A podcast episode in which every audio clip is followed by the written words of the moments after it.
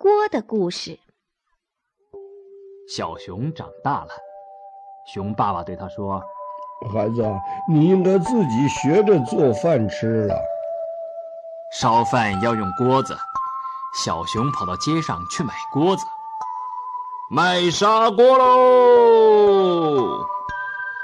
小熊听到有人叫卖，毫不犹豫地上前说：“嗯，买一个吧。”小熊回到家，用砂锅烧了一锅饭，饭煮熟了，好香啊！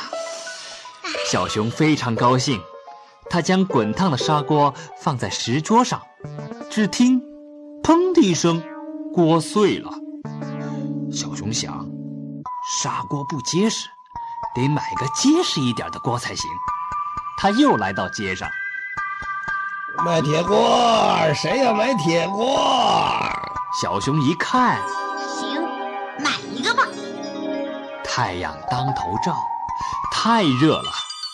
小熊将铁锅顶在头顶上往家跑，小鸟看见了，大笑起来。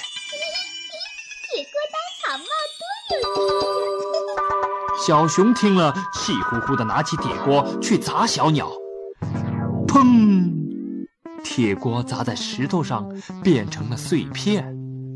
完了，又不能煮饭了。小熊伤心的大哭起来。小鸟飞回来说：“熊大哥，别伤心，那儿有锅，快去买吧。”小熊跟着小鸟向前奔去。一个高个子大叔用锅子正在火上烧着呢，小熊上前说：“大叔，这锅好结实，烧饭一定挺好吧？”大叔哈哈大笑说：“哈哈哈哈哈哈，这叫干锅，不能烧饭，是用来融化金属的。”小熊捂着眼睛又伤心起来。那烧饭要用什么锅呢？